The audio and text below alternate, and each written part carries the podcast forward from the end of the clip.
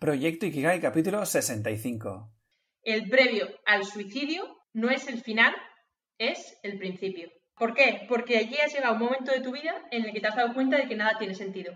Entonces, todos esos caminos que ya habías trillado significa que para ti ya no tiene sentido.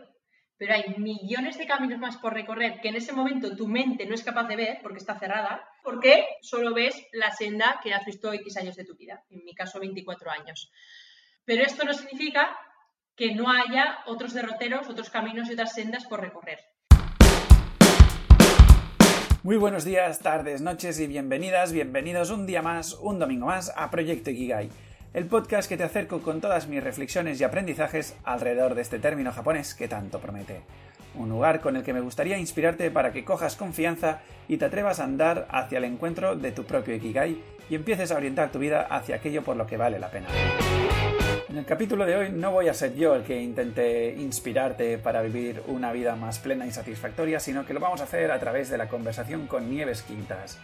Nieves es una persona, la verdad es que maravillosa, que se ha cruzado por mi vida pues hace, yo diría que un mes o un poco menos, más o menos. Y ha sido a través de los campamentos de verano para adultos en Camps and You. Ella forma parte de los team leaders como yo y bueno, pues allí nos conocimos haciendo pruebas de concepto de este, de este maravilloso mundo de los campamentos para adultos. Nieves eh, nace en Alcalá de la Selva, en Teruel, el 2 de marzo del 94 y bueno, destacar de ella que pues, ha sido deportista de alto rendimiento en los años 2010 y 2011 en natación y en patinaje en el año 2018. Es la primera deportista que ha sido galardonada en dos deportes ah, tan diferentes y dispares como la natación y el patinaje. Y ha sacado un libro em, maravilloso que es Tres lunas llenas, autoditado, en el que explica pues su historia de vida, eh, su infancia, hasta pues eh, más reciente. Una vez, bueno, pues no te adelanto porque si no te haría aquí un pequeño spoiler. Y será ella quien nos inspire a través de, su camino en, esto de, del vivir y del bien vivir y del mal vivir. En esta conversación, pues han salido preguntas tan interesantes como eh, cómo logra Nieves que el miedo la estimule y no la paralice, mm, cuál es el mayor recurso del que disponemos los seres humanos, ah, si el dolor en el cuerpo es todo mental o no, ah, la sanación con sus padres, pues cómo, cómo la ha hecho, ¿no? Y también hemos hablado sobre el suicidio y el trastorno del comportamiento alimenticio. Eh, bueno, estas son algunas de las preguntas que a mí se me han ocurrido y mientras caminábamos por esto del hablar eh, han salido más cuestiones que ya no te voy a spoilear, sino que bueno, te invito a que las descubras a lo largo de todo este episodio, que ha sido largo, pero como verás, el tiempo no existe, es algo de lo que hablamos al principio. Y espero que lo disfrutes tanto como nosotros. Nos hemos reído, nos hemos mm, contactado con esa vulnerabilidad, con esa humanidad. Y espero que descubras a la Nieves de corazón y a su niña, a su niña pequeña. Ahora ya sí, sin más dilación, te dejo paso con Nieves, que espero te descubra todo el mundo. Hasta pronto. Bueno, Nieves, bienvenida al podcast. Ah, tenía muchísimas ganas eh, de compartir este espacio contigo después de las últimas charlas que hemos tenido y de conocernos un poquito mejor. Así que bienvenida, bienvenida a este espacio. Mil gracias por la invitación, Javi. Para mí es un, un, orgullo poder tener, pues desde hace unas semanas, un amigo que podría decirse súper íntimo en un espacio tan corto de tiempo y con unas conversaciones tan profundas que responden, entiendo, a tu propio, tu propio proyecto de, de Ikigai, ¿no? Eh, para que os hagáis una idea, em, estoy viendo una sonrisa radiante que es una de las características de Nieves, eh, que vamos, eh, si podéis compartir un espacio de tiempo con ella, mm, va a ser revolucionario en vuestras vidas. em, déjame empezar ah, porque esta entrevista va a ser un poco diferente a las que estamos acostumbrados los, que escuchan este podcast, ¿vale? Y es que normalmente ah, aprovecho estos encuentros para hacer una, digamos, un repaso de la vida de, quien tengo delante, desde su infancia hasta el momento actual e intentando pues hacer un poco más de hincapié en momentos de cambio para pues eh, básicamente ver cómo lo superó la persona, qué técnicas o herramientas le sirvieron, etcétera, etcétera, ¿vale? En tu caso tenemos una ventaja que es que tienes un libro maravilloso, Tres lunas llenas, que lanzaste en, San Juan el 24 de junio, donde ya explicas toda esta trayectoria. Así que eso nos permite pasar por primera vez en la historia de este podcast a un nivel más profundo, la cual cosa a mí eh, me llena de orgullo y satisfacción, que diría nuestro querido rey. Porque siempre eh, me resulta, mm, a ver, disfruto muchísimo de las entrevistas, pero cuando acabo siempre digo, ostras, ah, me hubiese gustado profundizar más en este tema. Y me gustaría haber profundizado en este otro, y en este otro, y en este otro, y nunca tengo eso suficiente, ¿no? Así que en tu caso vamos a revolucionar esto. Y nada, te pongo en prealerta que si en algún momento, por lo que sea, sientes que, necesitas pasar a otra pregunta o lo que sea. Eh, Pasa palabra. exacto, sin ningún tipo de tapujos, aprietas el botón del pánico, ¿vale? y allí me inventaré alguna cosa, ¿vale? Pasaremos a publicidad o algo así. Houston. Houston, Houston. Vale, entonces, para, hacerlo así em, totalmente aleatorio y ya lanzarnos así a la aventura. Yo tengo mm, encima de la mesa ocho posibles preguntas, ¿vale? Em, y te dejo que elijas el número aleatorio del 1 al 8 y a ver por qué empezamos. Vale, pues por la 3. Fantástico, la número 3. Muy bien, la 3 tiene em, una subderivada, ¿vale? Así que, mira, yo leyendo tu, libro, em, ¿no? Que, em, para poneros un poco en preaviso, a, mí ha sido muy chulo, pues porque es muy descriptivo de, la vida de Nieves. Em, y en ese sentido, lo que yo he mamado, y ya te lo comenté el otro día que nos vimos, ¿no, Nieves? Es como el sumum de lo que sería mm, el, digamos, la, parte destroyer de la sociedad que hemos, hemos construido, ¿vale? ¿Eh? A un nivel muy harto, porque quien tenemos aquí, que, lo habrás escuchado en la, en la, introducción, es una persona que ha competido a un nivel, eh, vamos, ultra profesional. No sé cuál es el término adecuado, Nieves, me corriges, ¿eh? Pero, no, no, no, no, súper. vale, pues ha competido a nivel mundial en patinaje y también a nivel estatal en natación. ¿no? Entonces, dado este marco, yo lo que veo es que en, tu discurso muchas veces vas hablando de mm, que el, miedo o, ese contacto con el miedo, mm, en vez de paralizarte, tú logras que te estimule, ¿vale?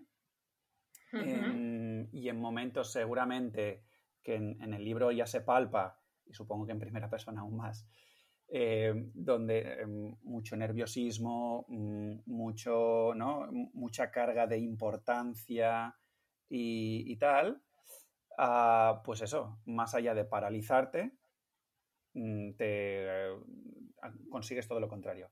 Que es algo que a mí personalmente no me sucede. Eh, tampoco es que el miedo me paralice, pero tampoco logro conectarme a una energía, llamémosle combativa, por decirle de alguna manera, ¿vale? Em, y entonces me gustaría que, pues, que explicaras un poco si esto ha sido así siempre toda tu vida, si tienes algún tipo de, entrenamiento que hayas hecho que te haya ayudado a que esto te salga un poco de, de manera, pues, natural o, llámalo como quieras. Qué guay, interesante. Y qué buena apreciación, porque yo no lo había visto así. Siempre está bien ver el punto de vista del lector, ¿no? Porque aunque yo lo haya intentado hacer, pues al final era la protagonista de esta historia y siempre cuesta. Mira, yo considero que en la vida nos, nos movemos por dos factores, o bien por ir hacia el placer o bien por alejarte del dolor. Estas son como las dos motivaciones básicas que nos suelen movilizar y que nos llevan a tomar acción, ya sea para bien o para mal, pero que nos llevan a movernos, ¿no? Eh, en mi caso, el miedo es una emoción que me lleva a la acción, porque si no trato de gestionarla desde la acción y afrontar el miedo, siento que me va a bloquear o a secuestrar y que no pueda ofrecer todo lo que considero que podría dar. Entonces, pues lo de tirarse a la piscina, yo lo he practicado durante muchos años, pero además desde la parte técnica de la natación, ¿no? Y creo que la sigo practicando hoy en día. De hecho, mira, por ponerte un ejemplo, yo tenía miedo al vértigo y lo que hice en tercero de carrera en ciencias del deporte fue cogerme deportes aéreos y tirarme de parapente para quitármelo de un plumazo. Esto quizás no sea lo, no es que quizás sea lo más común, ¿no? Es decir, tengo miedo a las alturas, voy metido de un precipicio y hoy encima solo. Eh, bueno, teníamos un walkie-talkie, ¿no? De los profesores, pero no sé, para mí era la forma más, como más sencilla y compleja al mismo tiempo. Me, imagino el, me, imagino el, mensaje que mandabas por el walkie-talkie mientras te lanzabas. ¡Hijo de puta! no daba casi ni tiempo, o sea, ahí el miedo sí que era, sí que era, encima lo que te digo, pues en este caso, por ejemplo, los parapentes suelen ser simple biplaza y como al final nosotros éramos profes, ¿no? Al acabar la carrera, bueno, tienes que hacer un máster, etcétera, pues era monoplaza y lo único que te, te guionizaban por un audio. Pero este es un ejemplo de, eh, pues en este caso, tomar acción por huir del dolor, porque a mi placer no me daba hacer eso. Entonces, para mí la mejor forma y eh, la que más me motivaba era, en este caso, huir del dolor. que lo entiendo, huir del dolor a largo plazo, porque a corto plazo estoy yendo hacia él, pero hacia él para que en el largo plazo se me quite. sí, no sé, será mi, manera de, de, actuar, yo creo, desde chiquitita. También porque cuando compites a niveles muy profesionales, al final siempre hay un miedo de fondo, ¿no? eh, quieras que no siempre hay eh, un locus de control ya no tanto interno, sino externo, ¿no? Pues cómo estará mi contrincante, eh, cómo estará el agua ese día de la piscina, dónde estaremos, que es, más externo. Y al final, em, ahí hay un miedo que tú no controlas y que solo lo consigues vencerlo en, el día y en la hora en la que te toca competir y hasta entonces no lo puedes afrontar. Pero siempre hay un miedo de base que es el cómo saldrán los resultados y además no lo puedes controlar. Y en cierta medida yo creo que he hecho una transferencia día a día de aquel miedo que yo lo puedo solventar desde mi locus de control interno, lo que depende de mí, pues lo solvento. No sé si será lo más común o no, pero yo lo suelo hacer así. Vale, entonces em, en tu caso lo que haces es afrontarlo, ah, pero claro, me pongo en, la piel de alguien, cogemos el mismo, el mismo miedo que has, que has expuesto tú, ¿no? El de las alturas. ¿vale? Y, además eh, tengo un caso muy cercano de, una persona que frente a eso se queda completamente paralizada, ¿no? Hmm. Mm, y en ese sentido, Claro, no, de, su interior no nace el vencimiento en este corto plazo de, superar ese miedo, ¿no? Em, en algún momento, y esta es la pregunta eh, derivada de, esta número 3, digamos, que era em, si en tu vida ha habido algún momento en el que Nieves se ha paralizado o se ha encontrado paralizada, ah, ya sea por miedo o no. Eh, me atrevería a decir que no. Que no, porque claro, es algo como que me ha venido muy impuesto, ¿no? Un nivel de responsabilidad y de exigencia muy, muy altos desde muy chiquitita. Entonces, tampoco había opción de decir que no. Es decir, si yo tenía una entrevista para la radio, eh, es que era que tenía una entrevista para la radio. no había posibilidad de que me pudiera entrar el miedo, ¿no? Pero sí que es verdad que ahora ya siendo más adulta, te pones a pensarlo Y sí que, bueno, creo que habría que hacer una progresión, ¿no? Desde un punto de vista psicológico para, pues, tratar eso y que no sea como tan golpetazo. Sí que sé, por ejemplo, que hay una de las herramientas en la programación neurolingüística que me formé, que yo lo trabajo, que es la cura de fobias, que es una forma más paulatina de vencer ese miedo, ¿no? Por ejemplo, hay muchas personas que tienen fobia al agua. De hecho, aquí en, Barcelona hay una chica que me lo propuso, eh, como sabe que vengo de la natación, que le ayudará a vencer el miedo al agua y a nadar. Y esto se hace de forma muy paulatina, trabajando con la mente, pues en este caso hay un ejercicio de PNL que ayuda a, solventar la, fobia y puede ayudarnos mucho. Pero yo me atrevería a decir que no, pero porque es algo como si me hubiera venido impuesto. Luego ya lo que he ido aprendiendo del miedo es porque me apasiona el tema de la gestión emocional y lo que nos lleva a actuar de una forma u otra, ¿no? Pero yo me atrevería a decir que no, porque es algo que no me he podido cuestionar, por decirlo de alguna forma, lo tenía que hacer hay que hacerlo. Claro, de, alguna manera te encontraste con eso ya de muy, de muy pequeñita, ¿no? Y entonces eso, mm, quieras o no, mm, no has tenido como el margen, digamos, de alimentar a ese miedo antes de, afrontarlo, ¿no? Y entonces, una curiosidad que, me nace es, em, porque claro, hablas de, huir del miedo, pero en tu corto plazo lo, afrontas directamente de, de cara. A largo plazo, eh, tienes, eh, ¿cómo va el tema de las alturas a día de hoy? Bien, bien, Bueno, es que esa experiencia fue, que diría yo, muy heavy metal. O sea, no, no, no creo que sea necesario hacer el paso que hice yo, que fue de extremo a extremo. Tengo miedo a las alturas, me tiré parapente monoplaza y ala.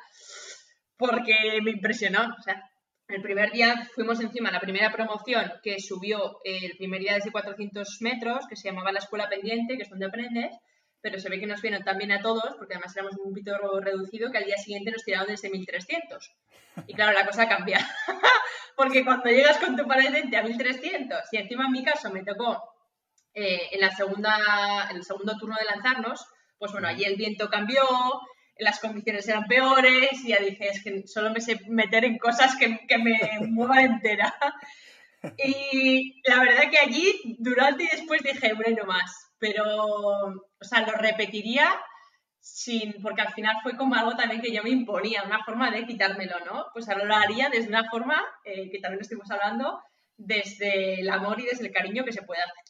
Es decir, pues te vas con un compañero, con unas amigas, con tu pareja, con el monitor que te guionice, el parapente, eh, en un entorno que quizás puedas conocer más y lo puedes hacer de una forma más sutil. Pero para mí fue ir a la raíz, o sea, al final fue, ¿cuál es la causa esta? Pues la, la afronto, ¿no? De, frente y sin pensarlo. Pero hay formas más progresivas que no creo que sea necesario hacerlo como, como lo hice yo. Qué bueno, qué bueno. Eh, me gusta además eh, que haya salido este ejemplo, porque no sé si lo has visto, pero Will Smith tiene una charla buenísima sobre, sobre una experiencia mm, completamente similar a la que estás explicando, ¿no? y donde al final él expone, ¿no? Que, em, si no recuerdo mal la frase, viene a decir algo así como eh, la experiencia de la vida está más allá del miedo, ¿no? De ese miedo que, te paraliza y tal, ¿no?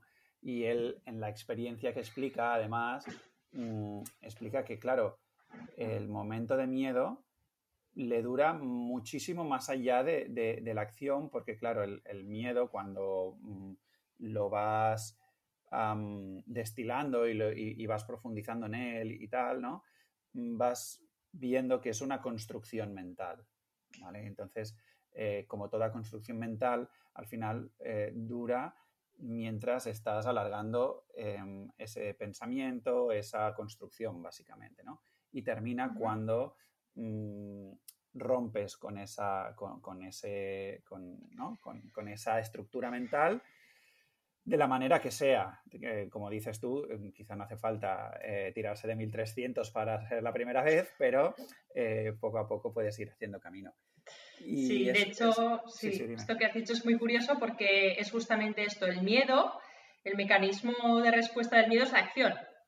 Y lo que ocurre aquí a nivel fisiológico es que hay una gran activación de las suprarrenales y toda la sangre, bueno, toda no, pero en una grandísima cantidad se va a, los músculos, porque la reacción es de, acción, de huida, de salir.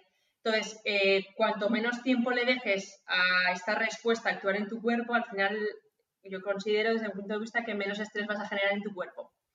Esto, por ejemplo, todavía me volvía a pasar, ¿no? Fuimos aquí en Barcelona a una ruta súper chula, que llegamos a los búnkers, pero al final, al acabar, había una bajada, es que era una pendiente que encima tenía como varios desniveles. Entonces eso te embala. Y lo mismo, allí eh, hay, una, o sea, hay dos formas de hacerlo. Una es haciéndolo y la otra haciéndolo como si estuvieras esquiando, ¿no? Bajas paralelo, chiquitito, chiquitito, chiquitito, y acabas no la haces, o sea, bajas medio caminando de paralelo. Entonces, es que, claro, si tienes claro que lo vas a hacer, pues aguanta ese poquito de miedo un poquito más, ¿no? Pero si ya tienes claro que no lo vas a hacer, pues oye, elige la segunda vía, no la hago, porque si no te está generando una tensión ahí interna potente. Pero en mi caso, pues me volvió a costar. Lo hice, pero, pero me costó. Y eso que dices, una vez que ya lo haces, pasas de esa tensión excesiva a una adrenalina bestial, que disfrutas muchísimo más que el miedo anticipatorio, que es el previo a la acción. Mm. Qué bueno, qué bueno. Fantástico, fantástico. Em, me gusta, me gusta todo lo que está saliendo porque me está conectando a, muchas, a muchas cosas. Em, venga, va, elige otro número, del 1 al 8 sin decir el 3. el 4, va. El 4, mira, está bastante relacionado, ¿vale? En este caso, mm, sale mucho también en tu libro, a una época donde tú la estabas pasando muy, muy mal y, hablas muchísimo de un dolor espectacular que te nació, eh, si no recuerdo mal, en la espalda y, que, bueno, al final eso te generaba pues mucho malestar en, tu día a día, ¿no? Y una de las cosas que más me gustan de, tu libro hay, aparte de gustarme en sí, eh, eh, en sí mismo el libro, em, hay para mí dos, partes ocultas que no, que no están desarrolladas, digamos, en, profundidad, pero que se intuyen muchísimo entre líneas. Una es tu, gran corazón en, en cuanto a anteponer la humanidad frente a cualquier circunstancia, ¿vale? Como cuando vas, eh, sé, cuando vas a la final del mundial y llevas allí la foto con el corazón de tu primera profesora. ¿sabes? Eh, en este María sí. Claro, claro, un, poco, un poco iniesta, ¿no? En este sentido, e, esa humanidad que, claro, mm, en esos momentos de tan Mm, magníficos y, tal, pues es fácil no, caer en, esta, en estos pensamientos, ¿no? Y luego otro mensaje que, mm, que, se entrevé mucho entre líneas es, sobre todo en la época del patinaje, cuando empiezas a darle espacio a tu sueño de niña y cómo vuelves a reconectar con tu niña, ¿vale? Y eso es un poco lo que yo pretendo con, Proyecto Ikigai ahora que estoy haciendo este viraje, ¿vale? del enfoque de, Proyecto Ikigai, que es llevar a las personas adultas a vivir como niños, ¿vale? Porque desde allí la actitud con la que vive un niño, mm, bueno, yo lo explico de una manera muy gráfica, ¿no? En el momento en que tú ves que un renacuajo así de alto es capaz de agotar la energía de dos o más adultos, eh, es que habla mucho de quién está conectado a la vida y quién no, ¿no? Entonces, en este sentido, pues, esta verborrea que he hecho, es para decir que tú mm, hablas mucho del dolor en tu cuerpo, que es un momento que tú estabas viviendo muy, de manera muy tensa, con mucho dolor, no encontrabas ningún tipo de solución y tal. Y en el libro no sé si lo acabé de entender muy bien, pero en el libro hablas, eh, digamos, que, se solventa este dolor cuando empiezas a conectar con esta ilusión de la niña pequeña, cuando empiezas este camino con el patinaje y demás, ¿no? Y entonces la pregunta eh, que te derivo es, primero, ¿esto es así? Y segundo, em, ¿estamos entreviendo que el dolor del cuerpo tiene una componente muy elevada, si no toda, eh, de un componente mental. Qué bueno. Mira, justo mañana he estado en, una escuela aquí en Barcelona de formación y he estado hablando con un médico eh, porque, bueno, queríamos hablar del tema de quiromasaje, masaje deportivo. Eh, yo le he explicado un poquito de dónde venía. Eh, el chico que es el asesor de, de estudios ha explicado, bueno, ha impreso mi currículum, se lo ha entregado y entonces ha dicho que había escrito un libro y una de las preguntas que le he lanzado era si se veía el tema de las fascias. Y su respuesta ha sido, las fascias son fascinantes, porque yo solo quería, para que me a explicar un poquito, yo solo quería enfocar por el tema emocional, que a mí es lo que me encanta. Y en relación al libro de las preguntas que me haces, Javi, eh, está claro que la, primera sintomatología que tuve era, muy física, ¿no? O sea, al final había un diagnóstico en el hospital, era una escoliosis con una protrusión lumbar el 5S1 y que me derivaba en no poder caminar. Eh, porque al final me daba, bueno, el nervio ciático y impedía que me pudiera caminar con normalidad. Que esto hizo a su vez que me fuera formando de forma paralela en, en la parte de la salud. Em, al final yo creo que no todo es blanco-negro, nunca me gusta ser extrema en ningún sentido y no creo que existan verdades absolutas. Em, y esto también en cierta medida lo corroboro cuando he estado trabajando con bastantes fisioterapeutas, tanto en Huesca como en Barcelona, en distintos centros. ¿no? Pues hay unos que son como más lógico-racionales, otros que vienen más de la parte de la osteopatía y se centran en una parte más emocional y visceral, eh, otros que trabajan, en este caso ya profesores de yoga, más la parte de, si también la combinan de medicina tradicional china, las estaciones, las emociones, los órganos, etc. Em, pero en mi caso, yo diría que por mi propia experiencia, sí que al quitarme cargas y presiones, eh, parte de mis problemas se empezaron a solventar. Al final, el deportista de élite está expuesto a una gran cantidad de estímulos que al mismo tiempo tiene que responder de la forma más eficiente con muchísimas cosas además, ¿no? De forma paralela, pues estudios, competiciones, familia, pareja si tienes, etc.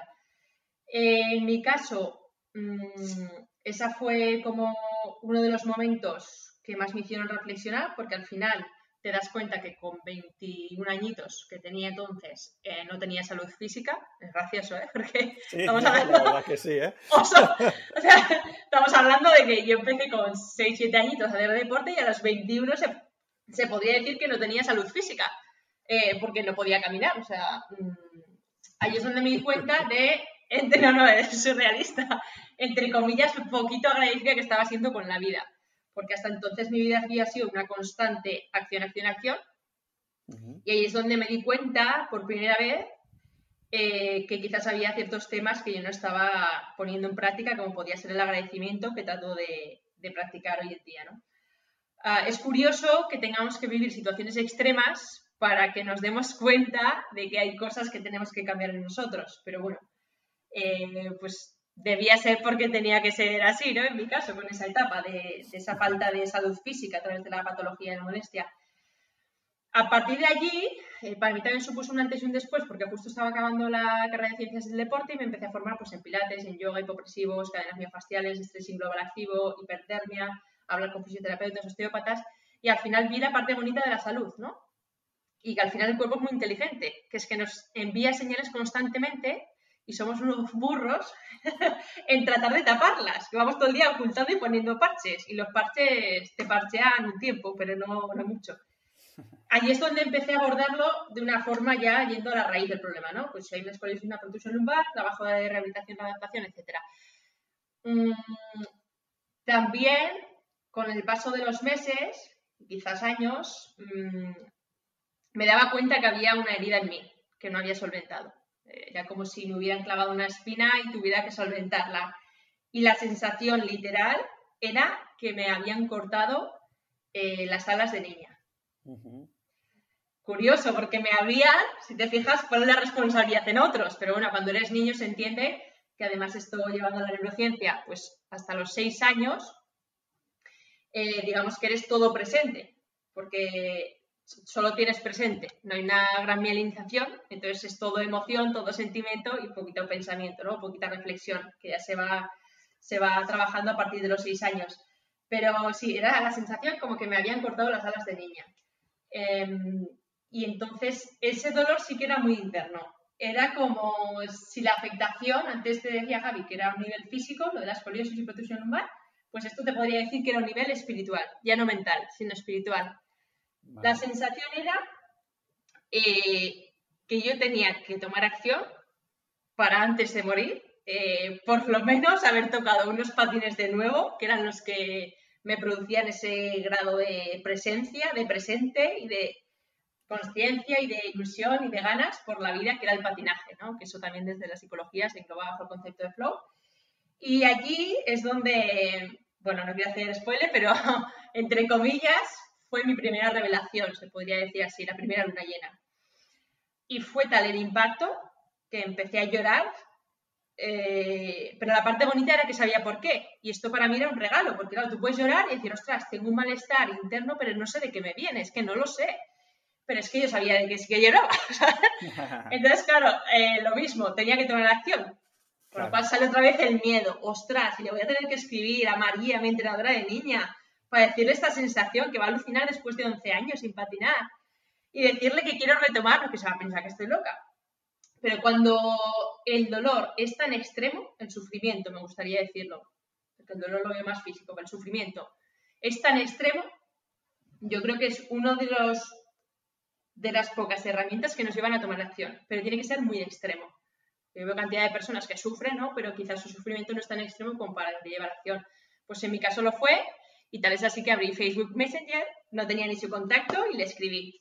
Le dije, mira, tengo esta sensación, siento que me han cortado las alas de niño con mi ilusión de patinar y lo quiero retomar.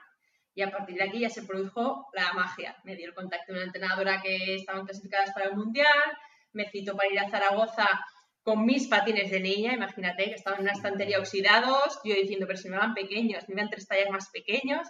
Bueno, pues esto es lo que hacen los niños. Da igual si te van tres tallas pequeño o 300 grande. Si te lo pasas bien, adelante. Es que no se, no se cuestionan si son blancos, si son negros, si están oxidadas las ruedas, si el freno irá o no irá, si es en Zaragoza y no conoces ni el pueblo a que tienes que ir. No, lo hacen y ya está. Es que no se permiten cuestionarse. Esa es la parte buena y por la cual te decía que, tenemos que, aprender ¿no? en ese sentido, porque la, la capa 6 de mineralización del cerebro no finaliza hasta los 6 años y yo digo que hasta los 6 tenemos muchísimo que aprender de ellos, porque son pura emoción y pura presencia. Y cuando estás mucho en el presente, lo que ocurre es que hay una gran conexión entre lo que sientas y entre lo que sientes y lo que piensas, sobre todo a partir de esa, parte de la, del sentimiento. O sea, no hay diferencia entre el observador y lo observado. Y eso es fantástico porque quizás como adultos pecamos de estar constantemente en pensamiento, pensamiento, pensamiento y en qué va a venir, qué no va a venir, qué fue y qué no dejó de ser. Entonces, para mí conectar, que has dicho, y acabo que si no me hago mucho, con el niño interior, con el niño interior creo que es el mejor regalo que nos podemos hacer en vida, porque nos susurra, es un fiel reflejo de, de nuestras pasiones. Es decir, si a ti, Javi, te gustaba de pequeñito el ordenador, y trabajar y crear programas, etcétera, quizás de mayor te siga apasionando eso. Pero ahora bien, si la sociedad te dice que, me lo invento, hay un trabajo más seguro que es ser médico y te acabas siendo médico, pues quizás eres un médico eh, con un gran vacío existencial, porque tu pasión son los ordenadores. Y siempre digo, y no es ni mejor ni peor, si cada profesión es súper bonita, tal y como es, por el simplemente hecho de existir. Pero bueno, a veces también nos hacen creer pues, que hay que ir por unos caminos y que todo es negro o blanco. Y por eso te digo que no hay verdades absolutas y que para mí vivir siendo un adulto en conexión con tu niño interior es lo mejor que te puede pasar. Porque a mí esta conexión se me produjo en China y me tuve que ir a China que se produjera. O sea, fue en Nanjing en el 2017 cuando ya una vez adulta y con mis 23 años, eh, al entrar en la pista del campeonato, donde íbamos a debutar, en el Mundial, ahí con toda la equipación de la Real Federación Española de Patinaje, las compañeras y demás, de repente me quedé, bueno, es que fue entrar a la pista, verlo todo blanco, los mayos, todos los recuerdos de la infancia, los jueces, a lo grande, y ahí empecé a llorar que no podía articular palabras. O sea, era, fue como un tsunami emocional de decir esto qué es, y era como si mi niña interior hubiera despertado y me estuviera agradeciendo eh, que hubiera dado ese paso porque de otra manera sería como haber seguido muerta en vida. Y es que lo tengo que decir así de, potente, porque para mí, si no lo hubiera hecho, o por lo menos intentado, porque dices, oye, lo has intentado, has patinado, por lo menos con tu entrenadora chiquitita, ¿no? En Zaragoza, y hasta te has quitado de encima esa espina. Ya no te digo si encima tu pasión te lleva a ir a un mundial, que es lo que más puedes aspirar. En este caso no hay Olimpiadas en patinaje, lo, máximo. Entonces, bueno, pues mis 15 compañeros del equipo con la, con la entrenadora solo hacían que preguntarme qué me pasaba. Y yo, claro, ¿cómo les explico que se ha producido aquí la fusión entre la niña interior, la adulta? Y entonces yo ahora simplemente dije mucha emoción por canalizar. Pero fue un, un shock, o sea, fue un, esto lo explico en el libro, ¿no? O sea, no se puede describir, es como, es que solo se puede experimentar. Una obra de teatro te la pueden explicar, pero si no la vives. Y ahí es donde dije, esto lo tienen que conocer otras personas. O sea, estar en conexión con tu niño, para mí es, bueno, pues verte a ti, ¿no? Verte esa sonrisilla, verte ese, esa luz en los ojos y decir, Javi ahora mismo está haciendo lo que le apasiona y se nota, está en conexión. Pero no suele abundar, creo. Sí, sí, sí. Em, para mí es, eh, es que no me cansaré de repetirlo en este podcast y a la gente que se me, se me cruza y, y, con la que tengo conversaciones más, más profundas o intensas, que es que mm, nos olvidemos ya de intentar eh, educar a los niños y dejémonos educar por ellos, ¿no? Porque para mí ellos tienen la clave que nosotros con el paso de los años nos hemos ido eh, desconectando. Y, ya no ya no entro en, mi propio niño interior y empezar a analizar el Javi pequeño y todo esto, que, a veces allí nos podemos perder un poco, que si lo puedes hacer eh, es fantástico, pero tampoco mm, creo que sea eh, impepinable para, mm, digamos, vivir una, una vida plena y satisfactoria siempre y cuando mm, vuelvas a aprender cómo vive un niño, ¿no? entregado en, lo que está sucediendo, ah, cuando acaba lo que está sucediendo pasa a otra actividad sin preguntarse ni, ni, mirar en la, en la actividad que ha dejado. O sea, es un constante latir de me entrego a fondo y luego lo suelto todo. Y me entrego a fondo y lo suelto todo. Y así constantemente. Y con esa ilusión, esa conexión. Eh, bueno, para mí es que hemos tocado un tema que, que, mm. vamos. Que te apasiona. Mira, si me permites sé que mi futuro va por ahí. Bueno, mi futuro, mi presente y mi todo va. Mira, si me permites, Javi, estoy haciendo, bueno, estoy terminando la formación de es neuroeducación, pero ya estoy en la parte de neuroinmunoendocrinología con el psicólogo clínico Roberto Aguado. Y ayer es que tuve que parar por un momento esa formación online a escribir una frase tan apoteósica porque me pareció increíble que va en relación con esto que estamos hablando. Y te la leo literal, ¿eh? porque la tengo aquí. Dice, la ciencia que estudia el ser humano y que pone en primera línea de importancia el pensar sobre el sentir, hay que revisarla porque simplemente no interpreta al ser humano. Me parece increíble. Acabó la entrevista. No hay nada más. Venga, vámonos a, por las palomitas. me parece increíble, me parece increíble. a veces dice algunas frases así que es que es como que me peta la cabeza. Mm, y, es así, es que nos enseñan mucho a pensar, pero un poco a sentir, en general. Sí, mm. sí. Y la, eh, y, la putada está en que mm, con el paso del tiempo nos, nos, volvemos insensibles de nosotros mismos. Y entonces cuando de repente nos encontramos con el vacío o con la incertidumbre y, tal, em, de, la incertidumbre de, qué hacer con nuestras vidas, mm, claro, como estás tan desconectado, desconectada de esa sensibilidad tuya, te sientes mm, desamparado, te sientes eh, desorientado a un nivel extremo que no sabes por dónde, por dónde de esto, ¿no? Por dónde tirar. Y volver a recuperar esa sensibilidad es todo un camino que, bueno, pues eh, cuesta lo suyo, ¿no? Porque yo, yo, he tenido que recuperar eso, que además venía del mundo eh, de la ingeniería, que eso además a veces incluso no te, te, pasas de frenada en este sentido. ¿no? A mí en esa parte me ayudó mucho Elizabeth, que fue una profesora de yoga que para mí fue, bueno, eh, le dedico un capítulo del libro, ¿no? Se llama Una estrella en el sendero. Eh, y yo le contaba exactamente que estaba haciendo la formación de Pilates en el 2016 y que no sabía exactamente qué hacía en esa formación yo. Mm, como que la vida me había llevado hacia ahí para tener un trabajo en Huesca, pero que no sabía qué hacía exactamente. Entonces, percibía tanta apertura de miras por su parte que en uno de los descansos, el cuarto o quinto día de formación, le dije esto del patinaje, ¿no? Tengo la sensación de que lo tengo que volver a retomar. Y yo decía, no la conozco casi, pero me da tan buena confianza que es como si sintiera que se lo tuviera que contar a ella. Y lo mejor fue su respuesta, ¿no? ¿Por qué no? Igual estás aquí en Pilates para recuperar tus problemas de espalda y volver a patinar. Y yo ya me, empecé a reír porque llevaba un año y medio que no me podía mover. Y yo decía, pero esta, esta yogi, ¿qué dice? ¿Está loca o qué? ¿no? Se ha fumado hasta la cerilla. son personas que están muy conectadas con ellas mismas, muy en conexión y que estos los sentimientos los manejan pues mm, bastante bien. Y de hecho el siguiente comentario fue, escucha esa voz que te habla y síguela. Y ahí esto sí que se me quedó en la subconsciente y dije, ostras, creo que tiene mucha razón. Ahora, ¿cómo escucha esa voz? Si nadie más se cómo escucha esa voz. Pero bueno, poco a poco lo que te digo, el cuerpo es sabio, nos envía muchas señales y escucharlas es lo mejor que nos podemos hacer. Mm. Totalmente. Además, me, gusta que expliques esto porque eh, me estoy dando cuenta que al final, em, en tu caso, mm, digamos, el camino de volver a sensibilizarte contigo misma estaba apoyado en uno de tus Em, en uno de tus talentos o habilidades más desarrolladas, que era a través del cuerpo, ¿no? Y en mi caso ah, fue mm, apalancándome en quizá mi capacidad un poco más intelectual y tal, que, porque fue a través de un club de lectura. Un club de lectura en, bueno, de, un libro de Jiddu Krishnamurti y, que, y, que eso... Mm, claro, de repente se me empezó a reventar mm, todos mis modelos y, toda mi percepción de, la realidad, ¿no?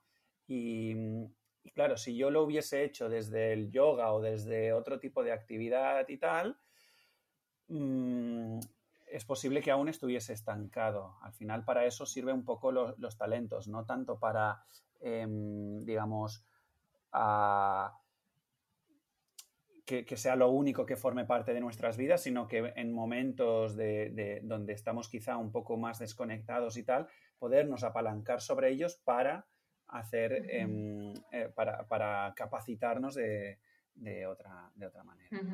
Sí, es lo que, te decía antes, que al final no, soy, no solo hay un camino, ¿no? En tu caso fue el grupo de lectura, en el mío fue la programación neurolingüística con la cantidad de personas que me formé, que son eh, para mí una segunda familia, y luego la formación de yoga y encontrar algo en la vida que nos ampare en cierta medida, que sea como nuestro punto de tribu. Eso es muy importante. La salud física, mental y emocional. Y, existir existe, solo que a veces mm, quizás no hayamos profundizado en cuál es el método, la herramienta o el recurso que más nos pueda ayudar en un momento de crisis o de eh, sufrimiento o de frustración. Mm. Sí, tal cual. Muy bien, pues avanzamos un poquito, em, que ya llevamos aquí casi 40 minutos. Eh, pues, eh, pues, ya sabes, del 1 al 8 y lo que salga. Menos Venga, la, primera. La primera. Bueno, yo creo que ya está, ya la hemos ido respondiendo, ¿vale? Ah, pero te lo voy a preguntar en plan genérico. ¿Cuál crees que dirías que es el mayor recurso del que disponemos los seres humanos? Eso lo tengo clarísimo. ¿Sí? A ver, a ver. Eh, bueno, espera, te voy a preguntar primero, eh, que finalices la pregunta, ¿a qué nivel? ¿A qué nivel? ¿A nivel físico, mental, espiritual, a todos? A que tú quieras. Si quieres, si tienes claro diferentes niveles, pues me lo dices a diferentes niveles. Yo creo que hay una herramienta que nos conecta eh, ya no voy a entrar en cuántos cuerpos hay, porque en función a qué maestros, qué profesionales, etcétera, hay unos que dicen más de 8, más de 3, más de. Bueno, al final, bajando un poquito a la tierra, lo que sí que vemos es un cuerpo físico, palpable, eh, un cuerpo mental, emocional, y que ya no es palpable, y la parte espiritual, que no es palpable, pero creo que sí que se ha hablado mucho y se podría decir, ¿no? Y si hay algo que conecta todo, desde mi experiencia, porque para mí creo que me puede ayudar, pero igual para ti no, esa respiración. Mm, interesante. Y es tan obvio, pero tan obvio que lo pasamos por alto. Sí.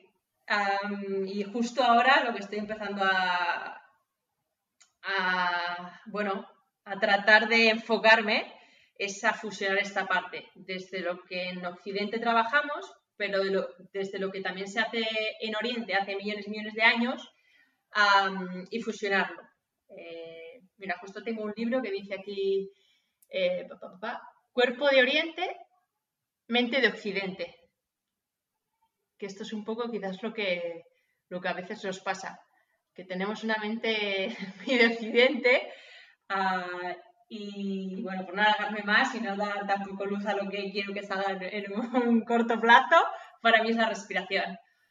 Mm, herramientas básicas tipo cerrar los ojos cada día, llevar la mano izquierda bajo vientre, la mano derecha a nivel de esternón y ver cómo inflas el bajo vientre, luego la zona torácica y permitirte soltar a través de la boca podría ser una. Coges por la nariz, inflo bajo vientre, zona torácica, exhalo por la boca y contar hasta 11, 12. Y de repente te empiezas a dar cuenta que hay una parte que se empieza a relajar, que empiezas a tener menos tensión, menos carga y que, ostras, has conseguido entrar en un estado que para mí sería trabajar desde la parte del sistema nervioso más parasimpático, que por lo menos te calma del estrés cotidiano y del hacer, hacer, hacer. Pero si hay una herramienta que tenemos y que creo que pasamos, por lo menos yo, por alto y que la deberíamos practicar más, es la respiración. Fantástico, me encanta. Muy bien. Me has cogido totalmente eh, desprevenido y me mola muchísimo. La respiración. Ibas a decir la mente, ¿no? Pensaba que me ibas a decir el tiempo y te iba, y te iba a expulsar del podcast o algo. Mira, el tiempo también es curiosísimo. Bueno, sí, sí, que es que si no, no vamos a ir. Pero vaya, que muchos dicen que es lo más valioso que tenemos, pero para mí no tiene ningún valor si no estás en presencia y en congruencia interna. tal cual, tal cual. de hecho, tengo un capítulo del podcast que precisamente lo que eh, el título que le puse es El tiempo no es nuestro mayor recurso o no es nuestro eh, principal recurso, no sé cómo le llamé, que precisamente hablaba de esto, de que el, tiempo sin presencia no, es nada. Y una muestra es lo que has dicho tú al iniciar el, podcast hoy, que es que mm, hace oficialmente hace cuánto tiempo que nos conocemos y extraoficialmente cuánto hace que nos conocemos, ¿no? Y con esto dejo aquí el, el tema. De hecho, es que no hará ni un mes ¿eh? que nos conocemos. Menos de cuatro semanas y parece que seamos amigos desde parvulitos. Sí, ¿Y por, qué no ¿y por qué no empezamos a grabar las conversaciones extraoficiales? Bueno, bueno, eso ya es high level. Sí, sí, madre mía. Madre mía, madre mía. Impresionante. La persona que tenéis delante. Muy bien, muy bien, muy bien. Eh, pues seguimos para adelante, a ver. Muy bien. Quedan la 2, la 5, la 6, la 7 y la 8. La 7. La 7, fantástico. Esta me apetecía mucho hacértela. Mm, por completa em, por completo egoísmo, ¿vale? Sí, sí. Eh, la sanación con los padres. ¡Uh! ¡Uh! uh. de tambores. Vale. vale. Em, explico un poco para los, que no han podido leer aún tu libro, Tres lunas llenas. Ah, tu padre se convierte en tu entrenador cuando eres muy pequeña. Eso genera una distorsión, distorsión en la relación padre-hija. Eh, elevada a la enésima potencia en el momento en que además mm, te conviertes en deportista de élite, ¿vale? Con todas las exigencias que eso significa. Y paralelamente, además, eh, tu madre también te va acompañando con otro, desde otro rol, desde otra figura, pero que también te va, te va acompañando, ¿no? Eh, todo esto obviamente distorsiona esta relación mm, entre tus padres y tú y ah, paralelamente tú vas pues cultivando éxitos y cultivando fracasos, cultivando em, logros, rechazos, dolores, beneficios, etcétera, etcétera. Y bueno, pues llega un momento en que, la relación con tus padres, pues entiendo o se intuye que se tensa mucho. Y hay una parte en el libro que explicas que em, poco a poco eso se, va arreglando, ¿no? O, que se sana, o yo no sé en qué punto estáis ahora mismo, ¿no? Yo, em, sin llegar a este extremo con, mis padres, ¿no? Eh, tengo una relación cordial con mi padre, mm, pero a la vez muy vergonzosa, mm, me llega a mí, por ejemplo, ¿no? me llega a mí el hacer un ejercicio con mis padres para traer la abundancia a mi vida y bla, bla, bla, pero mm, siento que no me atrevo a llamar a mi padre, por ejemplo, ¿no? Vale. Em, y no me ha hecho nada especialmente. O sea, no, no, no me ha hecho especialmente pues nada que le pueda acusar de nada. Simplemente tenemos una relación pues con esas vergüenzas y todo esto. La pregunta es, ¿este proceso de sanación, cómo lo hiciste? ¿Cuándo te sentiste capacitada? Eh, ¿Qué nos recomiendas? si también recomiendas saltar como cuando hiciste parapente o qué. Eso trasladado a la familia sería te presentas en su casa, ¿no? Y tengo una conversación aquí. De aquí no sale nadie hasta que no arreglemos nuestra relación. Hijos de fruta.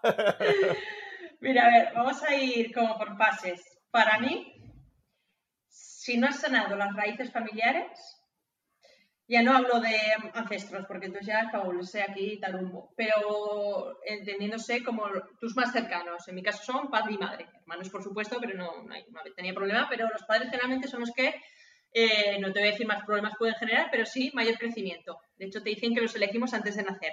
Y esto es algo que cada día lo considero más. Eliges a tus padres para hacer en vida lo que has venido a hacer. Esto ya un poquito más elevado, pero creo que es así. Bueno, eh, llegó un punto de inflexión en mi vida que eran los 24 años, la mayor crisis existencial que había tenido hasta entonces. quizás un, bueno, sí, sin quizás, un sufrimiento extremo que me hacía buscar respuestas eh, que en una primera etapa fueron de culpabilizar, ¿no? Me quitó parte de responsabilidad, culpando a mi madre a mi padre por lo que hicieron, que ese estado de conciencia es inconsciente, es decir, tú no eres consciente de que estás eh, culpabilizando a otros de tus vivencias, cuando en cierta medida, si eres adulto, pues dependen de ti. La segunda parte sería, eh, y ya con un poco más de lucidez en tu vida, pasas un poco de la oscuridad al gris, es cuando eres consciente de que lo que está por ocurrirte, lo que te ocurre en el día a día depende de ti. Y aquí, wow, te encuentras con la responsabilidad y es una palabra que simplemente mencionarla y da como respeto, porque depende de ti, de nadie más. Ah, entonces ahí es donde pasé de quizás culpabilizar que lo pone en el libro a, en este caso a mi padre, ¿no? que es con la que considero que he tenido más que sanar su labor como entrenador, a eh, agradecerlo o verlo desde un punto de vista que tiene un sentido para mí, que es el aprendizaje. Entonces, eh, yo con ese sufrimiento tan extremo fue tan profundo que dije, bueno, si sigo en vida, curiosa esta frase, si sigo en vida, eh, ya me suelto todos los tapujos, todos los filtros y todo lo que llevo dentro. Porque si no, ¿qué sentido tiene este sufrimiento extremo y que yo salga de esto sin haber dado lucidez a toda la oscuridad? Ah, allí es donde sentía que tenía una conversación pendiente con él, pero, como dices tú, nos da miedo, de nuevo. Ah, yo, lo he tachado de vergüenza, pero... pero es miedo. De hecho, mira, me gustaría que al acabar este post, este podcast, ¿te acuerdas que hace unas semanas me hiciste enviar un mensaje de acción? Pues mira, me gustaría que llamaras a tu padre al acabar este podcast, porque es el mejor regalo que te puedes hacer y que le puedes hacer. Mañana he quedado a cenar con él. Eh, no creo... No creo que mañana tenga la conversación preparada, pero esta semana mi intención es, llamarle. Mañana le quiero poner en preaviso de que... ¡Súper! ¡Vamos! Bueno, y esto venía a colación de que eh, en la fase final del libro hay una frase de una filósofa que cito, y que lo pongo al final en recursos, y es que todos los miembros de una estructura familiar, y esto es importante lo que viene ahora, con inclusión de los hijos, es decir, todos los miembros de una estructura familiar con inclusión de los hijos, que a veces pensamos que por ser hijos ya no tenemos responsabilidad, que es todo de nuestros padres. Ah, error. Tienen sus propias responsabilidades. Y dice, continúa, el mundo sería maravilloso si cada uno entendiera esto con antelación y lo pusiera en práctica. Entonces, esta frase que fue el final eh, del libro y a la que yo llegué después de haber sanado, creo que nos la tendríamos que leer cada día. Mm, porque si tú estando en vida ya sientes que hay algo que tienes que hablar y no lo haces por una cuestión de miedo y al final para mí la comunicación es la base también para la sanación. Eh, personalmente considero que ya no puede ser tu mejor versión, ni a nivel personal, ni profesional, ni humano, ni todas las versiones que pueda haber. ¿Por qué? Porque quieres que no, vas a llevar allí el filtro de tus padres. O sea, eh, mira, me venía ahora como una visualización que era como si en el ojo derecho llevaras a tu madre y en el izquierdo a tu padre. O sea, al final me venía así como una visualización de, es que al final los llevas dentro de ti, es, que tienes su sangre. Entonces, eh, no tener nada tu propia sangre es como actuar en, estar en, incongruencia.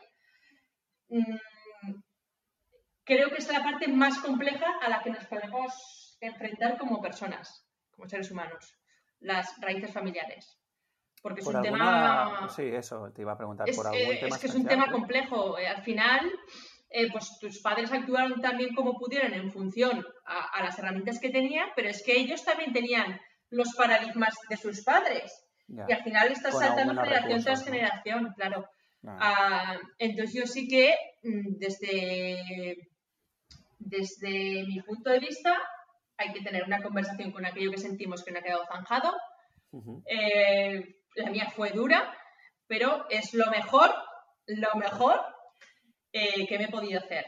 Primero, porque creo que no te enseñan ni en ningún curso de meditación, ni en ningún curso de yoga, ni en ningún curso de gestión emocional, ni de neurociencia, ni nada.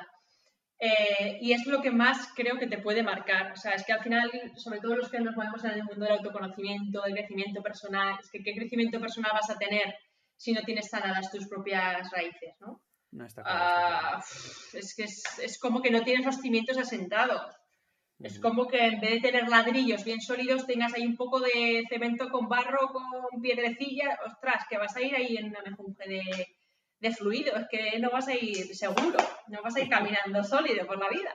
Claro. Entonces, yo te animo a ti y a todos aquellos que nos puedan escuchar que al acabar este podcast eh, se hagan el mejor regalo de su vida, que es llamar a su madre, llamar a su padre y decirle, oye, eh, ¿cuándo podemos eh, echar un café? ¿Cuándo te puedo ir a ver? Y hablamos una cosa, o no hace falta ni adelantar, porque igual ya les preocupamos, uy, ¿qué habrá hecho?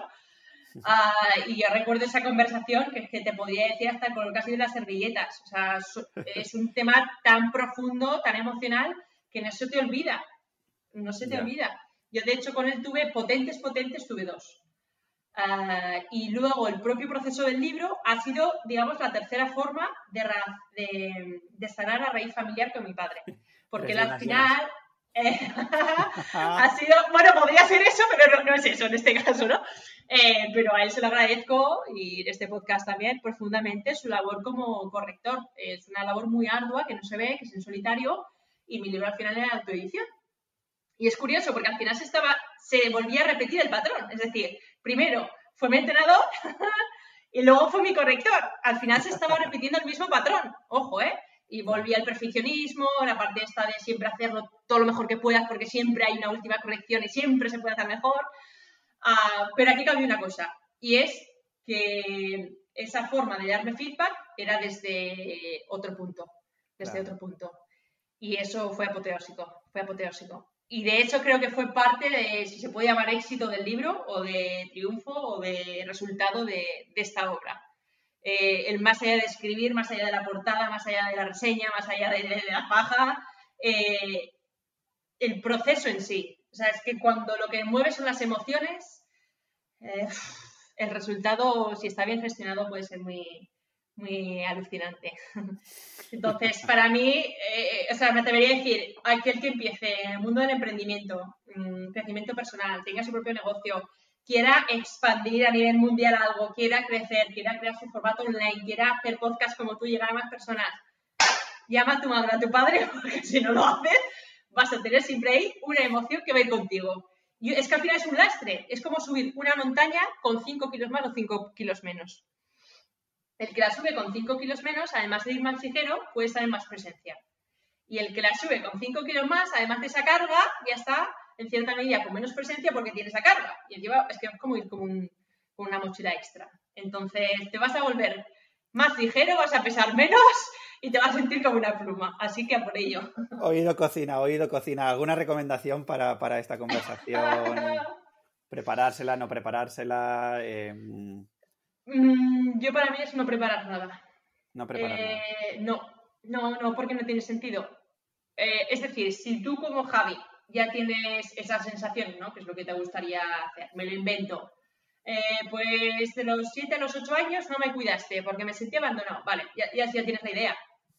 Entonces, cuando estás en esa conversación con él, siempre desde el respeto, la educación y el amor, eh, pues posiblemente vayan sucediendo cosas que te hagan, desde la emoción que tengas en ese momento, canalizar lo que tú quieres transmitir. Sin embargo, si te lo llevas muy todo muy preparado, muy bajado a tierra, tipo casi un estudio científico, lo primero que tengo que decir es esto, lo segundo esto, lo tercero esto, eh, no tiene ningún sentido. Para mí, ¿eh? O yo por lo menos no lo hice así, porque igual cuando tú tienes esos puntos pensados, él te está respondiendo y tú no le estás prestando atención porque ya vas con tu filtro del diálogo interno que le tienes que decir.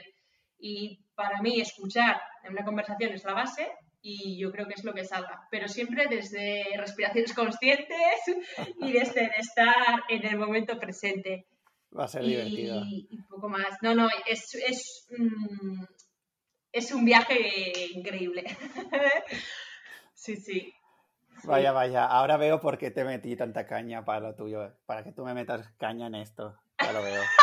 Te he devuelto la pelota de ping-pong que sacamos hace unos fines de semana, te la acabo de devolver, ¿eh? Espero que al acabar tal cual, tal ya ves a tu madre, oye, mañana tienes, en vez de una hora, tienes cuatro. tal cual, tal cual. y luego también creo que va por fases, ¿eh? O sea, no hace falta que mañana, por ejemplo, toda esa sensación que tienes, y que claro, si tú tienes X años, vamos a poner que tienes 30, ¿vale? Si tú llevas 30, 30, 40, 50 Vale, ponte porque lo, más común es que sea casi más mayores, tipo 50 años. Ahora imagínate, bueno, vamos a poner 40.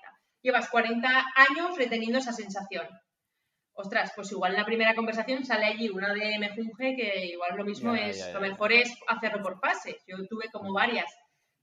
Yo les puse el primer, la primera sensación y luego al tiempo, porque eso también es un abordaje que requiere un proceso, cuando yo también mejoré y él creo que debió mejorar su parte, pues tuvimos otra pero poco a poco, me hace falta llegar al, al podium para, para, es decir, son peldañitos pequeñitos y el proceso es precioso. sí, sí, pero eso son muchos años con los que tú llevas esa sensación. Entonces, ostras, yo creo que no hay que preparar nada. Si tú ya tienes claro lo que quieres trabajar, te falta el valor, el coraje que tienes de sobras para hacerlo. Creo que me falta un poco de claridad y por eso em, voy a preparar alguna cosa para no ir desde el reproche, ¿sabes? Sobre todo porque el, reproche me sale, mm, es como un mecanismo de defensa muy instalado en mí y, mm, y entonces ah, no quiero ir con eso por delante, quiero ir con el agradecimiento por delante. Y, Vale, pero eso lo mismo, o sea, no hace falta tener la claridad, de hecho, era la recomendación que tú me hacías, que luego con, los días me di claro, claro, sí, la razón. Eh, no hace falta tener todo el camino claro para dar el primer paso. si tú ya sabes que no quieres ir desde el reproche y quieres ir desde el agradecimiento y sabes lo que quieres exponer, ya está, no hay nada más que hablar. O sea, es acción. Pero te digo que cuando lo hagas, eh, te vas a quitar la mochila 5 kilos de piedras que llevas ahí como todos, ¿eh? Y de hecho, hablamos de sanar raíces familiares y yo no sé si las he sanado, porque, claro, es que puede ser muy, muy, profundo. Pero lo que más creo que me podía limitar, sí. Fantástico. Y eso es apoteósico cuando lo haces. Os animo de verdad a todos, ¿eh? Porque es, es, un antes y un después. Es como casi volver a hacer, como decir, ostras, me desnudo aquí y ya lo siguiente es una nueva vida. Fantástico, fantástico. Eh, se nos está acabando el tiempo y quedan preguntas en el tintero. te puedo hacer, te voy a dejar que elijas varias cosas. Diez minutitos más tengo, ¿eh? Si quieres. Te voy a hacer una propuesta eh, y te dejo que la elijas con todas las cartas encima de la mesa, eh, lo que a ti te apetezca más, ¿vale? los temas que quedan pendientes por hablar es, uno, ir cerrando esto y que nos des algunas recomendaciones, libros, películas, música, etcétera, etcétera, ¿vale?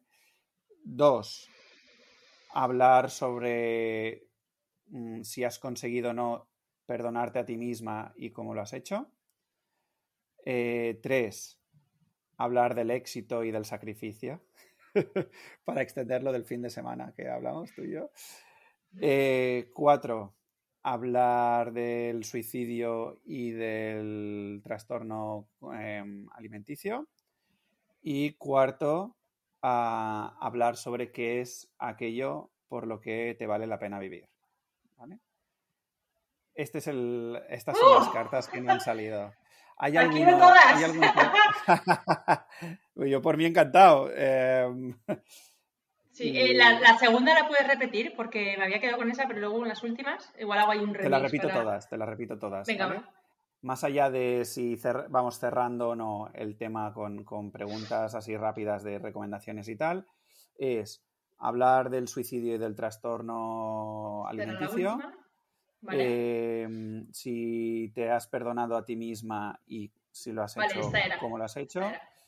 El tercero es el éxito y, la, y el sacrificio. Y el cuarto es que es aquello por lo que vale la pena vivir para ti. Vale, voy a tratar de hacer un, remix, porque al final se pueden correlacionar todas, ¿vale? Eh, éxito y fracaso la desecho en sí, porque es que ya se está hablando mucho de esto y... Sí, esto al final, bueno. Eh, me parece muy interesante y creo que de todas las que has dicho, y a pesar de que podría ser la que más me costaría afrontar, como te he dicho que, que el miedo yo lo afronto yendo de frente, pues a, lo dicho, pues a la, me toca actuar. Entonces voy a coger el trastorno alimenticio y el suicidio, que va muy en relación con el perdón. ¿Vale? ¿Por qué he cogido este tema? Porque al final creo que puede aportar mucho más eh, que hablado del éxito y del fracaso, porque esto mm, tú lo pones en Google y hay mucha teoría, ¿no? Ah, que es que este autor defiende esto, es total. Pero sin embargo, el suicidio eh, en unos segundos podemos hablar de que una persona está y no está. Y no creo que en esa faceta de su vida, que está en el último momento de ya quitarse la vida, quiera mm, leer un artículo de Google a ver qué sensaciones tenían otro, porque esto no, no, no es práctico.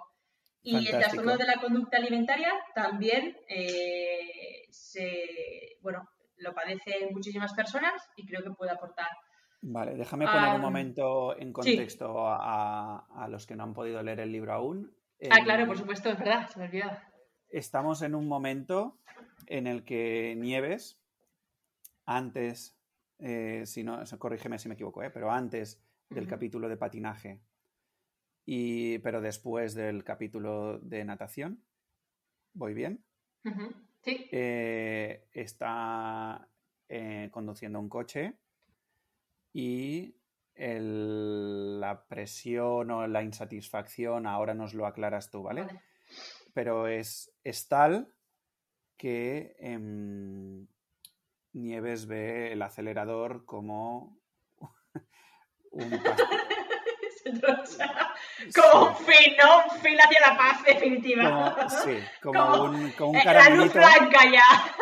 El como un caramelito, como un caramelito que tomándoselo, pues le lleva a una liberación definitiva de lo que es ese sufrimiento, ¿vale? momentos previos a esto y momentos posteriores a, este punto de inflexión, diríamos, eh, Nieves experimenta un trastorno mm, de la alimentación que ahora nos, explicará. Pero estamos en ese, en ese momento, de, en ese episodio de, tu vida. Eh, bueno, lo del suicidio, el acelerador y, demás es al final casi del libro. Lo del trastorno de la conducta alimentaria sí que es durante la natación. Eh, lo del suicidio es eh, es curioso, ¿eh? porque me cuesta, me cuesta citar la palabra, nombrar la palabra, porque en, el libro lo hago de una forma más elegante. a mí me gusta aquí, ya sabes, y además... No, em, por una cuestión de... Sí. Déjame poner esto un poco en contexto porque em, justo hoy me llegaba una noticia que ha salido hace dos días, ¿vale? Em, yo lo sabía ya desde hace un tiempo, Ah, de hecho, en algún capítulo del podcast o en mis redes sociales eh, lo voy sacando de vez en cuando, que el suicidio ah, en los jóvenes hasta la fecha era la segunda causa de muerte eh, no natural entre los jóvenes eh, en Cataluña, ¿vale? Y ah, en una reunión que mantuvimos mi madre y yo con un, profesional de la educación, nos confesaba que estaban teniendo casos en primaria, ¿vale? en primaria ah, con la edad que eso tiene, ¿no? Los chavales de primaria. Y hace dos días salía una noticia de que el suicidio se convierte en la primera causa de muerte entre los jóvenes. La pandemia ha deteriorado gravemente su salud mental y duplicado las urgencias psiquiátricas. Y con esto yo creo, Nieves, por eso te invité el otro día a que hicieras un segundo capítulo de tu libro. profundizando Mira, sobre esto. Mm, conforme ibas leyendo, me ha venido como una frase resumen eh, más allá de este podcast. O sea, mm, que creo que no resume el podcast porque hemos hablado de muchísimos temas, pero que puede dar mucho sentido a esas personas que se encuentran en esa faceta de su vida. Eh, entonces, para mí, he pensado una frase, pero que creo que la tendría que reconducir porque, bueno, yo te la digo, ya te digo la variante.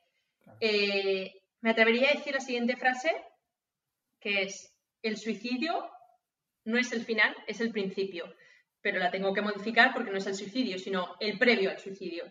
Porque al suicidio ya estamos hablando de que no hay vida, ¿no? Eh, o sea, que al final lo ha hecho. Entonces, rectificando la frase, y si puedes poner esto como eslogan que resumiera el podcast, aunque para mí hemos abordado muchísimo más, pero creo que puede aportar mucho, es el previo al suicidio no es el final, es el principio. Ah, ¿Por qué? Porque allí has llegado un momento de tu vida en el que te has dado cuenta de que nada tiene sentido. Entonces, todos esos caminos que ya habías trillado significa que para ti ya no tiene sentido. Pero hay millones de caminos más por recorrer que en ese momento tu mente no es capaz de ver porque está cerrada. Eh, en PNL es lo que se denomina el mapa mental, ¿no? Está un poquito cerrado porque solo ves la senda que has visto X años de tu vida, en mi caso 24 años. Em, pero esto no significa que no haya otros derroteros, otros caminos y otras sendas por recorrer. Lo único que te falta ahí que me faltaba y que creo que nos puede faltar en esa faceta de nuestra vida, en la que nos planteamos nuestra propia vida, es, primero, ver más sendas y segundo, pero que esto ya te lo ha dicho, ese previo al suicidio, es conectarte con tu verdadera pasión. La primera se solventa yendo a profesionales. Eh, yo necesité ayuda, pues tuve que ir a un coach.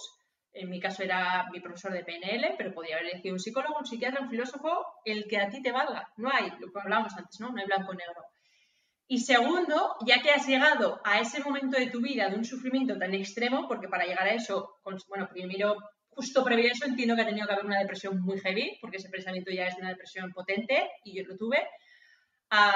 qué bonito que pueda hablar de esto y haga desde una sonrisa, no lo creo ni yo, pero creo que, que lo solventé y, y, que si lo puedo ayudar a otras personas a través de mi experiencia, pues para mí es un regalazo.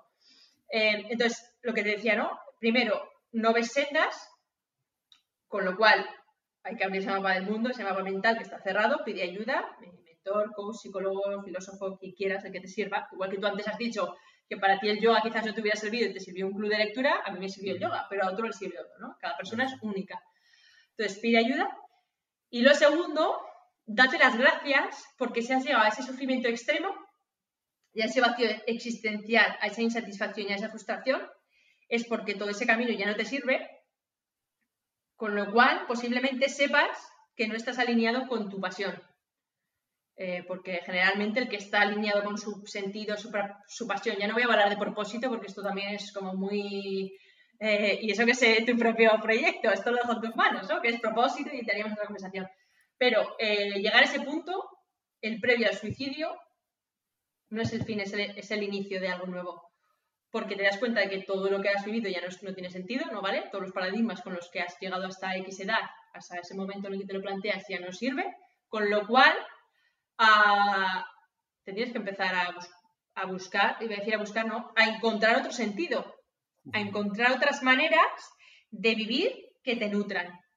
Y hay muchísimas, desde personas que no has conocido y que tienes por conocer, pero te tienes que dar el permiso de seguir en vida para conocerlas, y por cierto son maravillosas. Y eh, me alegro de poder decir esto porque para mí también fueron el sentido a que yo en ese momento del acelerador no le hubiera dado, de verdad, porque no sabía lo que la vida me iba a deparar, a dónde me iba a ir y qué cantidad de personas maravillosas, pues como este encuentro, ¿no? Para mí, estoy en presencia, estoy disfrutando muchísimo y da igual si el domicilio que tengo a las 7, en a Cataluña, llego tarde o no. Y, entonces permítete darte las gracias por ese momento porque a partir de aquí em, se te presentarán las personas, los recursos y las herramientas necesarios para sanar. Ah, llegará tu propio perdón, que también me lo has preguntado. Sí que es cierto que cuando ha habido tanto sufrimiento como el que yo hablo, ¿no? o tanta autoexigencia, que es lo que hay en el deporte de élite, conseguir tu propio perdón, pues si por ejemplo has estado en ese ámbito 27 años, 24 como estuve yo, pues echarle otros tantos para sanar. Claro, es que eh, queremos todo, ¿no? Cortoplacistas, o por lo menos yo. Ostras, 24 años en este camino de autoexigencia, de sufrimiento y ahora ya he conseguido mi perdón en meses. No, no, o sea, buf, anda que no hay trabajo interior y trabajo de autoconocimiento, de autoestima y de amor propio y de mm, formación para poder eh, salir de esa situación, pero, que esto es también otro punto de inflexión, de repente te das cuenta que pasas el sobrevivir, posiblemente en el que habías estado muchísimos años de tu vida, al vivir.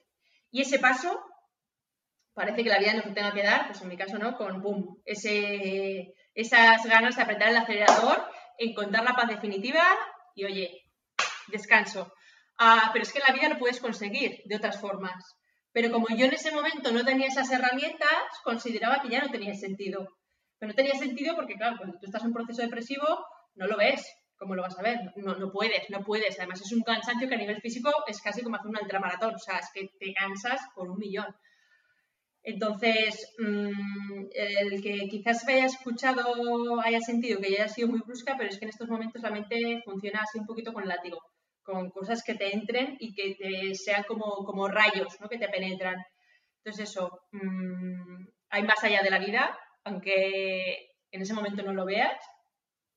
Y esto también fue el final de eh, la etapa previa, de años previos en la que yo sufrí el trastorno de la conducta alimentaria. Por un lado, sí que me gustaría decir que no me gusta etiquetar ni a las personas ni a los acontecimientos, eh, no sé, porque igual Javi, me lo invento, le gusta comer y se ha atracado en una semana tres días y él no considera que tenga trastorno de la conducta alimentaria por atracón. Pero yo sí, pero quizás por ese nivel de autoexigencia. Luego ya me, estuve estudiando ¿no? y me di cuenta que es muy típico en la mujer deportista, la triada de la mujer deportista, que es amenorrea, osteoporosis y trastorno de la conducta alimentaria, ya sea bulimia, anorexia o atracón. Generalmente suele ser más atracón, porque al final tú en el deporte tienes que tener, ¿no? Como energía, que si eres bulímica o la parte más anoréxica, pero vamos, esto sin la gimnasia suele dar mucho.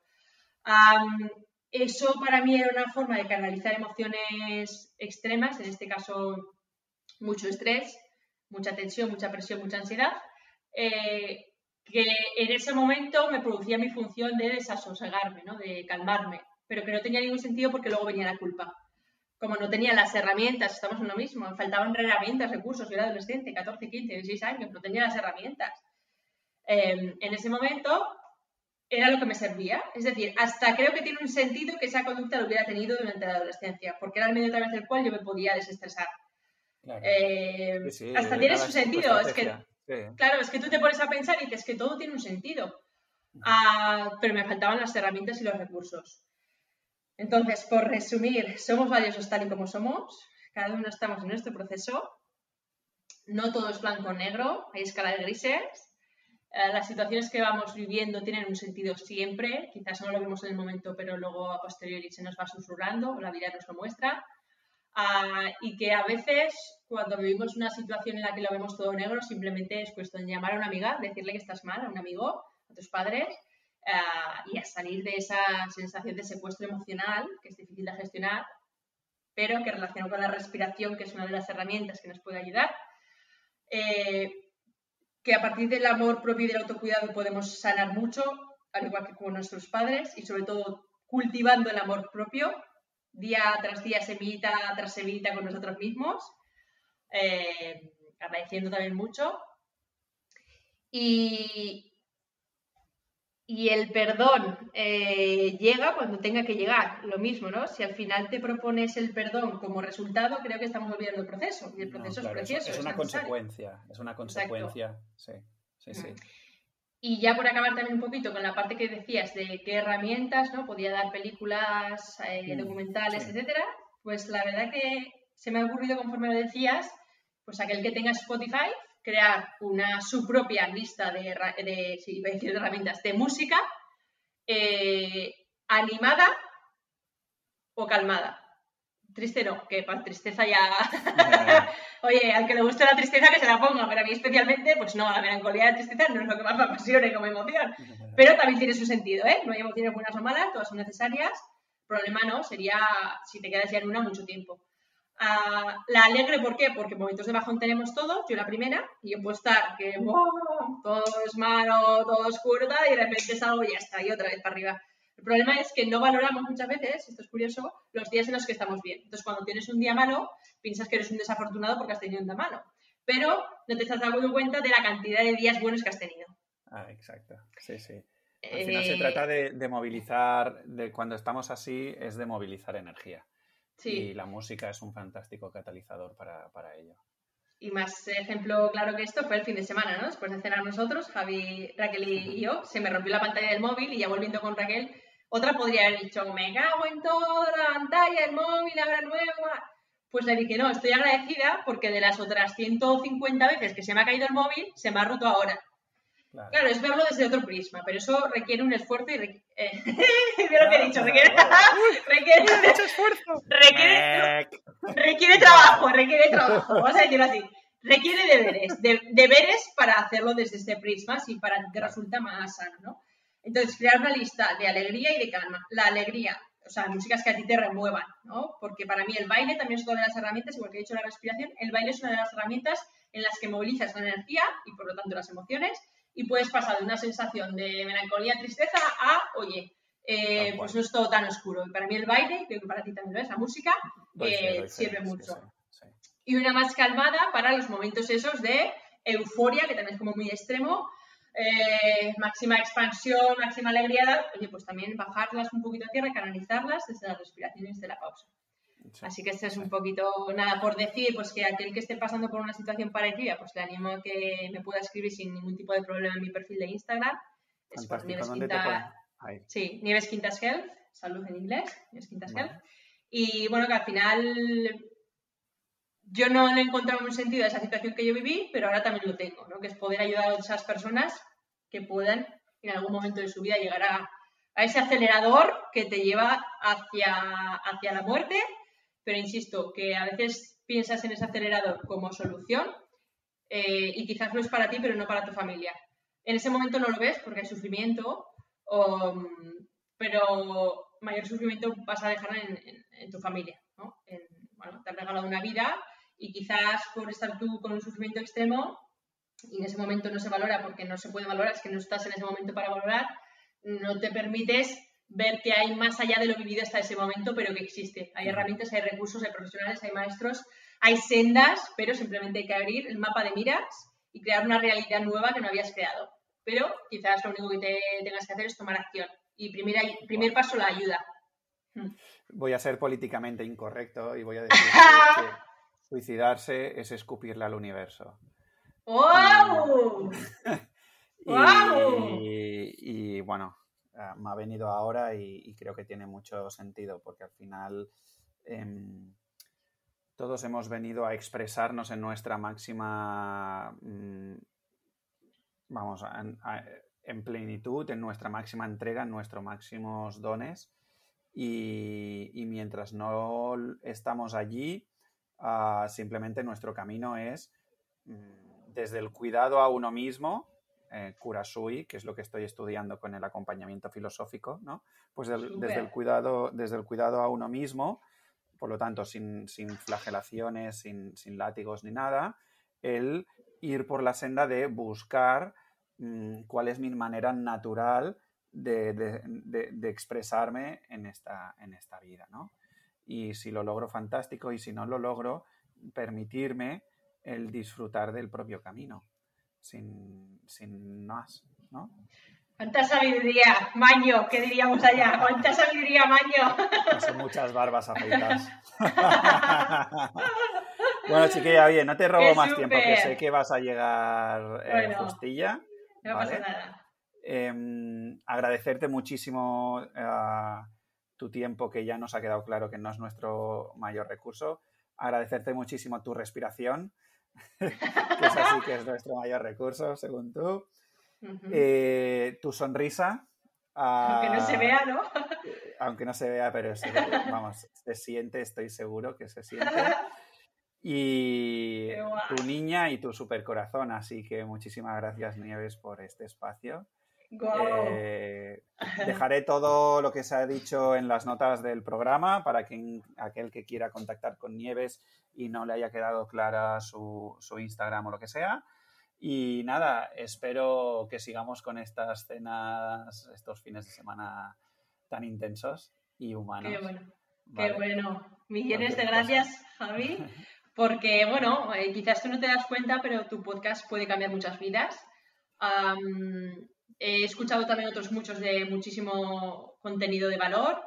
Creo que este para mí también lo puede ser, porque al final necesitamos recursos de gestión emocional, de autoconocimiento, de ayuda, eh, que quizás no los tengamos desde un aspecto más formal educativo, que poquito a poco ya están cambiando las cosas, eh, pero que oye, una persona que quizás vaya de su casa a su trabajo y escuche un podcast de los tuyos, de repente ya hay un rayo de los que hemos hablado que le cambie y le haga ir hacia una vida con más sentido y desde tu parte tan filosófica que tienes y de, y de ayudar, o sea que estás haciendo una labor increíble, sigue, sigue por aquí porque yo creo que es por donde debes ir, hay conexión, lo veo. Y nada, mil gracias una vez más por habernos conocido. Mm, agradezco también si te parece a Camps You porque fue el medio a través que los conocimos. Los campamentos de verano de desarrollo personal y profesional para adultos en España. Y nada, que nos queda muchos tés, muchas cañas, muchas aguas y muchos teatros por compartir. Total, total, total. Esto no lo frena nadie, esto no lo frena Muchas gracias, Nieves. Gracias, Phil, Javi. Besito. Un beso, hasta luego. Chao, chao. Chao. Bueno, querido explorador, querida exploradora, esto es todo por hoy. Espero que esta conversación mm, te haya brindado mm, nuevas cosas, nuevos aprendizajes que te haya aportado valor y si es así, eh, te estaremos muy agradecidos, tanto Nieves como un servidor, en que le descubras este capítulo y el podcast en general a cualquier persona que creas que le puede venir bien una conversación de este estilo. Porque, como siempre digo, nunca sabes eh, la chispa que va a encender un gran fuego. Así que ya sabes cómo hacerlo las estrellitas en iTunes, al seguirnos en Spotify y en dejar comentarios y suscribirte en iVoox.